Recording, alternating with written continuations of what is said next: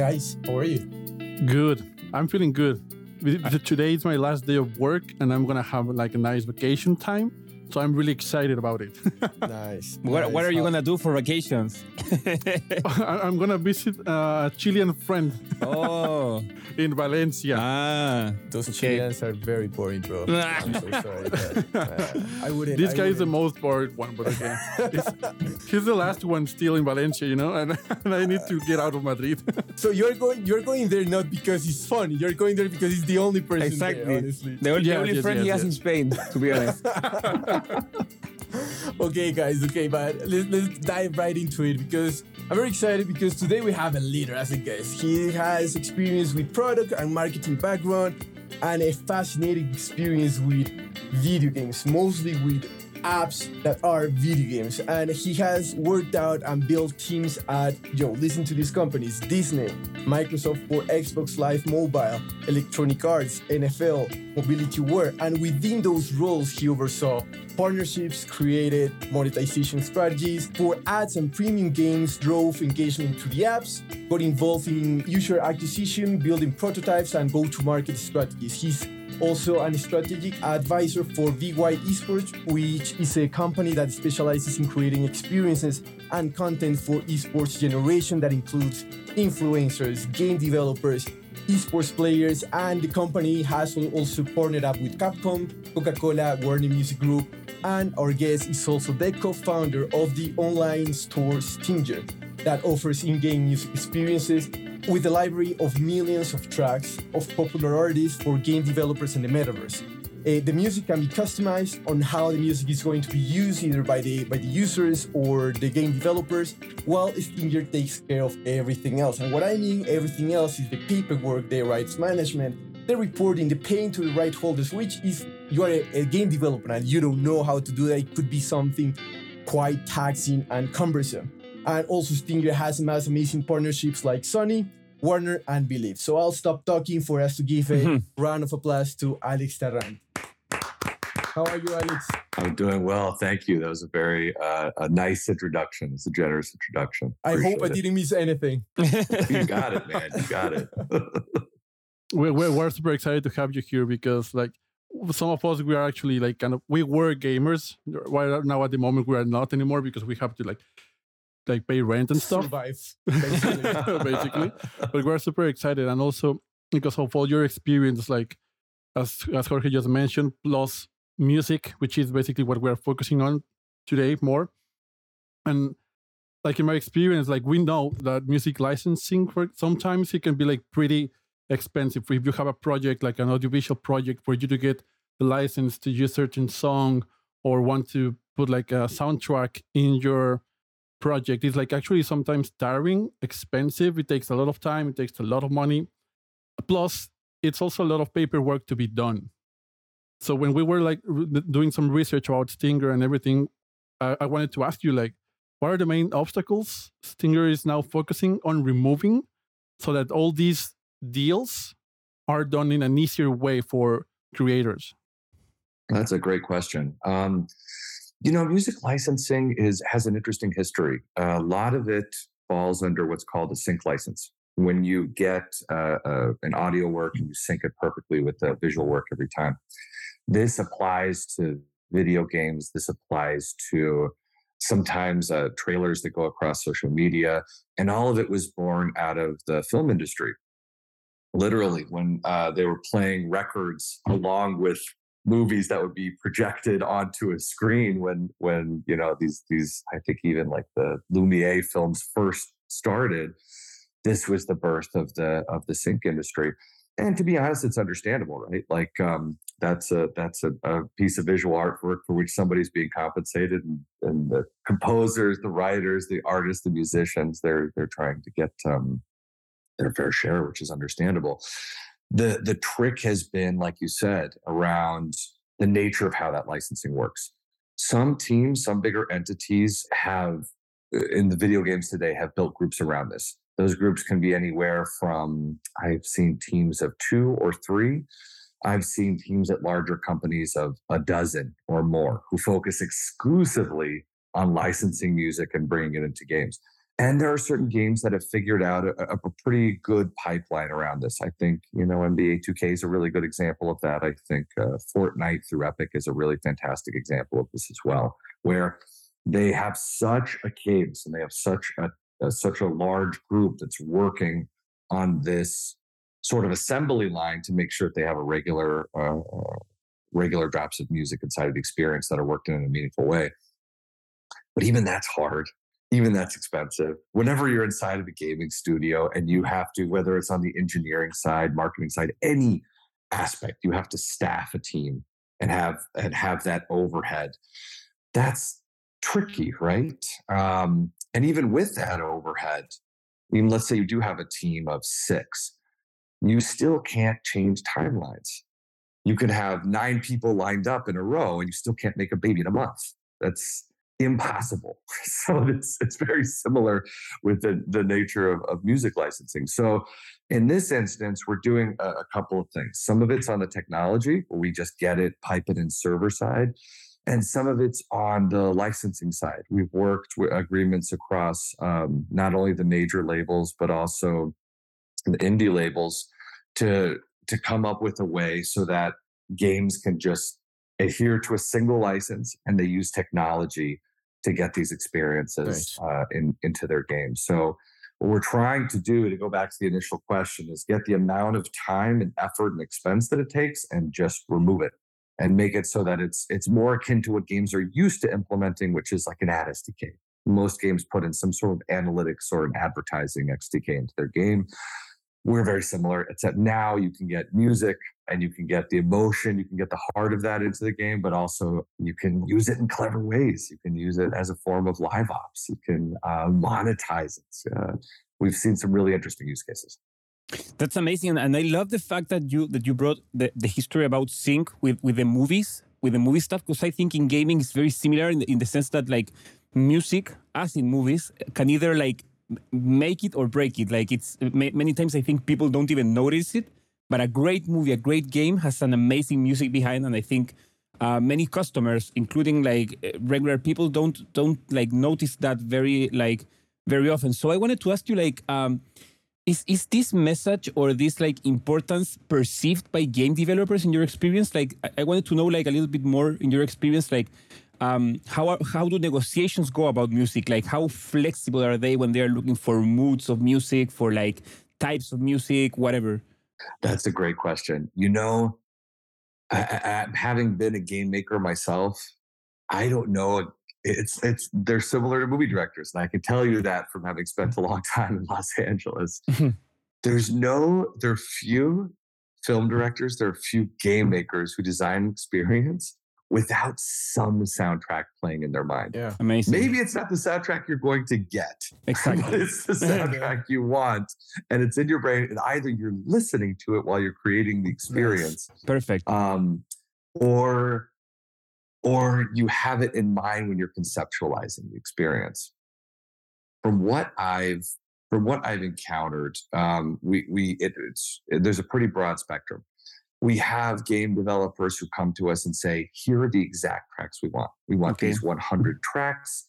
We are very excited about them, and we we need to get them into the game." We go from our library and put it in. I mean, we have a library of 20 million songs, so like we typically have those tracks, or at least 99% of, of those tracks. But we also have folks who come and they want us to handle the curation. We actually had this conversation uh, earlier this week where game development is a labor of love, but it is a labor. I mean, you can, especially at crunch time, you can have 16, 17 hour days. And if you can, if you can outsource a particular thing that somebody can do to, to, to help you with, that, that's a very high value. So we had one uh, game developer who actually was a console developer too. And they're very much interested in having a degree of curation done on our side. And we're happy to do it. But they have very specific asks. Okay. A lot of folks want music that's based by genre. That's the easiest, right? Do yeah. you want uh, at a high level? Do you want rock or do you want rap? At the sub levels, there's mm-hmm. just hundreds and hundreds, right? Do you want yeah. do you want synth wave? Do you want dark wave? Uh, do you want trip hop? There's all these different genres yeah. that sit underneath it. And we have a really nice view into what the label's priorities are, as well as what's trending on social media. TikTok has become pretty much the best barometer for what folks want to listen to in the, yeah. in the immediate moment. We think games are going to be able to do that really soon as well. But for us, we then go in. We have an artist management team. They go. They they have uh, they they do curation. They they send it over, and then we have some folks who are just like we don't know this is the genre we're in. Can you do some research and tell us what might map to the audience? and for that, we go directly to the labels. We say, here's the audience, here's the geographies, here's the territories. What's going to hit? What's what's going to land here? And they they give us uh, some direction, which is actually really nice. That, that's amazing and like absolutely as you said like the, the gaming industry is like also growing a lot and at an enormous rate i was reading an article in in Mordor Intelligence i think was the name of the of the magazine that they have a cagr of like 9% from here to 2027 it's it's huge it's it's a, an industry that's growing a lot and for sure they're gonna meet music so um, i wanted to ask you like if if like in stinger plans because like you were you were talking about these guys coming to you asking for for specific records sometimes um, and sometimes based on mood, uh, like or, or, or on or on genres. Have you thought of like opening like a, how to call it like a, a small part of the company that might have like like a stock music of your own instead of like licensing music from a, maybe a label or whatever like because it, could be like a cheaper option and it could be like stinger so i, I don't know maybe some clients especially like in this context of growing industry there are going to be a lot of, of indie developers that don't have such a budget and they're going to need like more economic options. So have you thought about is is that on the map of Stinger in a near future or or or not yet? You know, um, we we have thought about it, but to tell you the truth, all the labels, whether they're major or the big indie aggregators for which a lot of mm-hmm. indie labels sit underneath, they all have folks who specialize in that, who do Perfect. who do stock. So we could pull stock if we need to.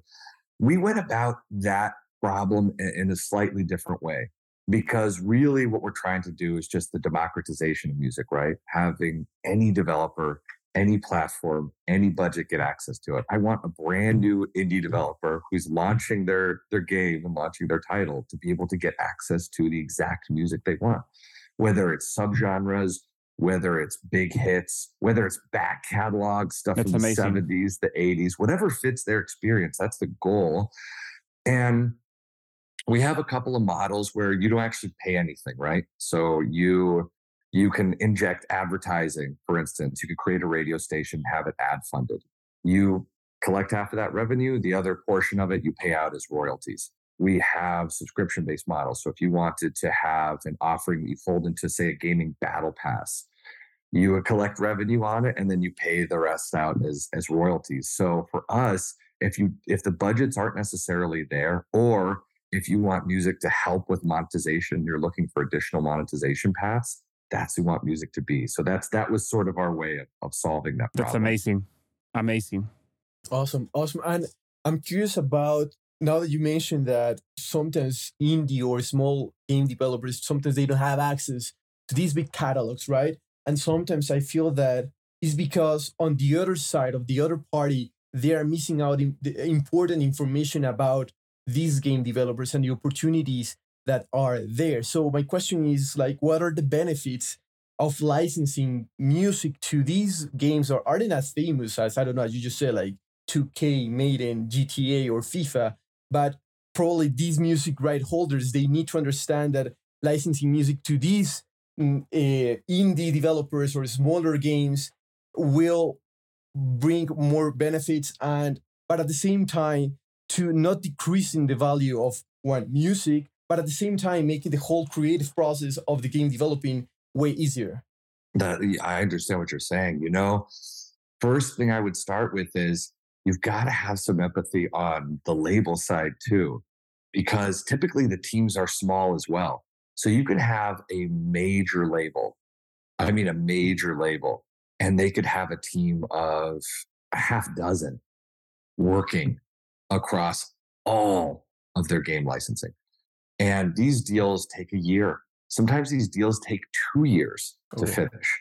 So the amount of deals they can handle is is not enormous, right? Because they're it, it's it's a very uh, human led process that takes a lot of work. There's simply no way to, to to circumvent it. So if you are only able to process a dozen or two dozen deals a year, if you're a business, you have to prioritize the deals that are going to give you the largest amount of money. You prioritize the the games that are going to give you 20 million dollars up front, right? True, yeah. because that's that's guaranteed.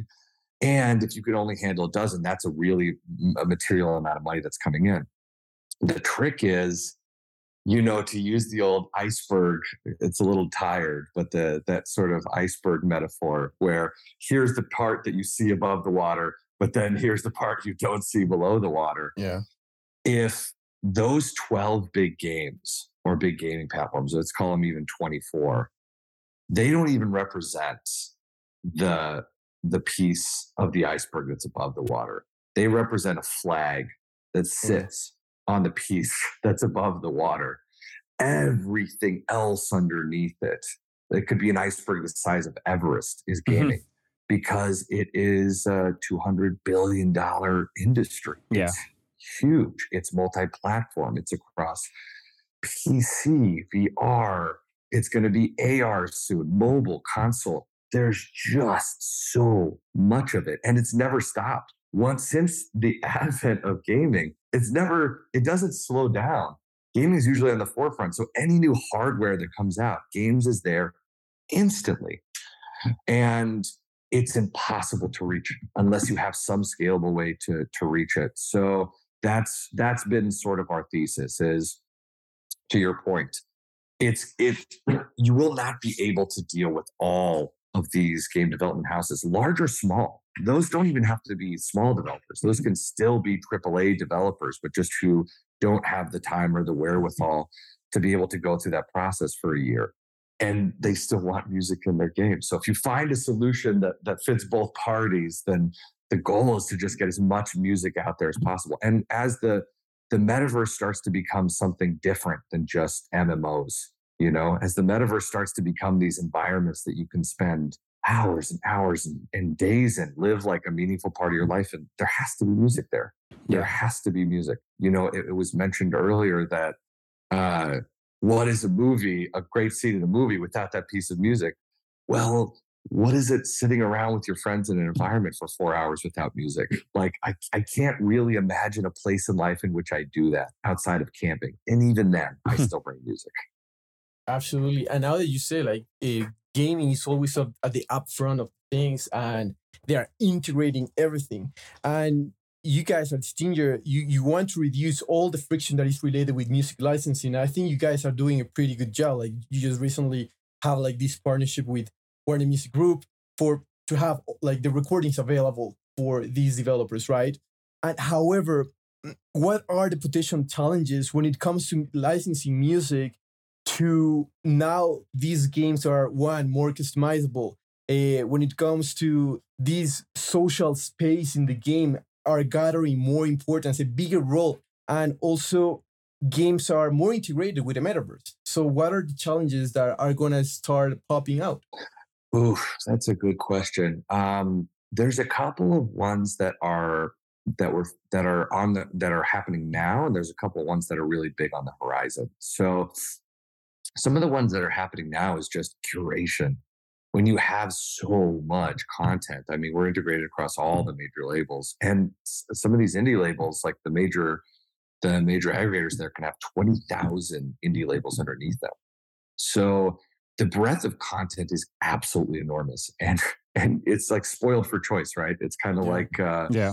going into a grocery store that's endless Wh- Mhm. what do you pick where do Yeah. you go what do you find and and music can make or break it i remember in and not to date myself but in like playing these early games these console games in like the 90s they had such especially like ea sports they had such good music worked Yeah. in and Yeah. that's where i would get my music discovery is Yeah. playing like NHL and playing Madden and hearing what was hearing those tracks that were going to be weaved inside of the game is awesome. I mean, I, they're still doing that. absolutely they are And- tastemakers The- yes, they're tastemakers, and you have to. That curation is important. you can throw a lot of stuff at the wall, but what you throw in there is genuinely important. That's why we're focusing on on providing what, what the folks what people you know want to hear. But I think what's coming on the horizon is this this burgeoning world of Web three, which is coming hard and fast. I mean, the last game developers conference, I'm going to say 70% of it was dedicated to Web three. I would be surprised if it's not more in the next GDC There are some really interesting, exciting things that can happen in games around interoperability, going from environment to environment, game to game.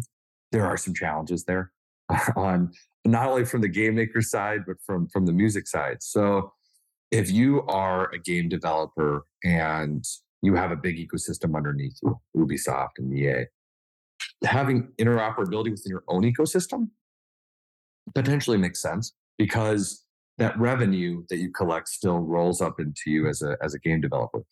Those individual studios, though, can be very competitive with one another, right? They have their own individual goals they're trying to meet. So even there, there's a bit of friction. But if you're trying to have interoperability with competitors, with big market competitors, and you're trying to say somebody can buy something in their ecosystem and spend their dollars there, but they can use it in your ecosystem. Yeah. That's a new model. That's a brand new model for games. And I'm seeing that there's a bit of a generational divide here. Some of the Web3 native experiences that are coming out, metaverses games, philosophically, they just they're they're okay with that from the start and they're making models to to incorporate that. But some of the legacy game makers, some of the giants of the industry, that's a tough pill. And it's a jagged pill. So I think there's going to be some exciting challenges there. I'll tell you, actually, that's where, where the music industry is a bit more flexible. They're accustomed to their content being um, agnostic across okay. all these different platforms. Nice. So I think I think there's a lot of interesting work that can be done there. We actually have plans for some uh, some NFT uh, uh, products that will come out in the beginning of next year. But it, it, presents its own unique uh, challenges from a licensing perspective, as as you can imagine. And I love how music has been evolving kind of at the same time on how video games are being developed. You know, I remember like just like simple simple things like playing GTA and just be, being on the car and being able to just like switch radio station was something like amazing that I loved like doing that or or like playing Guitar Hero. It was like an experience like oh like this is awesome. I i'm a rock star now you know? And i bet like a lot of people actually started playing instruments because of that. Oh and now, absolutely. Yeah definitely. and, and now with all this technology of web3 metaverse like we're now seeing experiences like snoop dogg in the sandbox ariana grande justin bieber Marshmello, also like having concerts in, in fortnite and it everything is like kind of based and built around building a personalized experience for the artist itself. You know, like if the artist wants to showcase an album, a single release, a merge, a tour, like the whole experience can be like being developed around that idea. And and I feel that at some point, as it has already it has happened, we're gonna have so many experiences in the metaverse, so many competitors that we are gonna be like oversaturated, you know? and I would love to hear, like, with your experience, what would you say are the key factors that might make a music metaverse experience more attractive than others to the audience? Oh, that's a uh, that's a solution. So, one, I would say I, I love those big activations. I love those big concerts. I think they were amazing. I think they pushed the industry forward. I think they showed the power and the value for not only the gaming industry, because they had these unbelievable concurrent numbers, right? Like 12 and a half million, but also the value for the music industry. An artist's stream count went up by 4x for half a year. That's it's a big deal. It's a really big deal in that world. But those are expensive too, right? The they're they're pricey to run. And I I think it's a it's a cost benefit. I think if you're a really big studio, it absolutely makes sense for you. I think if you're a smaller studio, it's it's it's cost prohibitive. And even then, even with a big studio, like you said, once you have a certain amount of those go live in an ecosystem, there's diminishing returns in terms of the the amount of audience that's coming in. And once the novelty wears off, then as opposed to just coming in to see this strange, unique thing, you're going to come in because you're an artist of the music. I mean, you're you're a fan of the music, rather. You're you're a big fan of that particular genre, that particular artist. You're there for the for for them as well as the environment. I think the real key is going to be building scalable architecture that is repurposable. So as a game company, it's you're you're for a long time now since we the advent of these big server side games. Let's say um, Sims was a great example of a game that led the way. You can throw these interesting events, but the underlying architecture, the software behind that, is highly repeatable. The events that you do for, let's just say, holidays, your Valentine event, your your Christmas event, these events all leverage the same underlying infrastructure to run them. So from that perspective, they're low cost for the game developer. You build it once and you get a lot of really cool utility around it. I see music going in this direction as well, you know, where you build an environment which is which is built around listening to music and you work it into the experience. Or you just make music a very natural part of the experience as opposed to it having to be this this big event like our everyday lives. I mean, I love it when I can go to a to a concert. It's fantastic. Does that prevent me from listening to music every single day in some format? in, in some part of my life? Absolutely not. It just has to become normal. And once you have that infrastructure in place and you can start running these events against it, um, then I think we'll see uh, the second wave of creativity that's coming out. Games, to go back into the history of games, they followed this path too. Live ops even happened with, uh, uh, you know, with with to a degree with cartridges. You would have sequels coming out. You would have holiday editions coming out. You had to bake that into hardware that would socket into another piece of hardware, and you had to go out and you had to buy a physical thing for it. Yeah. Then all of a sudden you had um, uh, these uh, server side games where they would push patches, right? These even consoles, they push big patches to bring in a new piece of content that would be there for three months or a limited amount of time that you could get excited about. Now it's all about tools, infrastructure tools that allow you to do those micro events on a daily basis if you want, if you have the team that's set up for it. That's where music should go. Once you have the infrastructure in there, you should be able to do album drops, song releases, NFT drops, artist releases. And then in conjunction with that, get some likeness rights, put him as a character in the game, put him as a narrative in the background. This is where M2K, uh, NBA 2K does really exciting stuff where it's like, oh, by the way, do you want to do a collaboration with a major artist and it brings you on this narrative, on this journey, on that storyline, working it meaningfully into games? I think that's what's next. Absolutely. Now that you just mentioned that, it came to mind. There is one artist that we follow, Bizarrap, and he very recently yeah he did a collaboration with 2K, and it was it was amazing. It was amazing. Alex, honestly, you were fabulous. The channel is yours. Let us know if you have any contact for people to reach out to you. Let us know what you have going on in your life. Let us know what Stinger has going on. So please, the channel is yours. Ah, thank you so much, guys. I had an absolutely wonderful time. I love talking about games, and uh, thank you for having me on the show. I mean, I would say if you're a game or a metaverse, hit our website, man. It's uh, www.stinger.com. And uh, or please feel free to hit us up on LinkedIn as well. But we have some really fun stuff going live starting next month, and we have uh, we have some really interesting things going live to the end of the year. So uh, hopefully we can chat again. I give you some updates. Of course. Absolutely, absolutely. Our pleasure. Fantastic. Thank you so Thank much, you. Alex. You have little jewels that you you just leave to us, and honestly, again, thank you for your time. Thank you so much, guys. I really appreciate it. Fantastic. See you guys next week. Bye bye.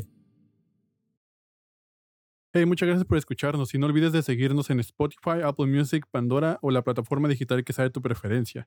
Si te gustó el podcast, no olvides recomendarnos a tu grupo de amigos o colegas, ya que esa es la mejor manera de que sigamos creciendo la comunidad. También nos puedes encontrar en Instagram, Facebook y YouTube como 8000 kilómetros podcast. Cualquier comentario, duda o sugerencia es más que bienvenida y nos vemos en el siguiente episodio.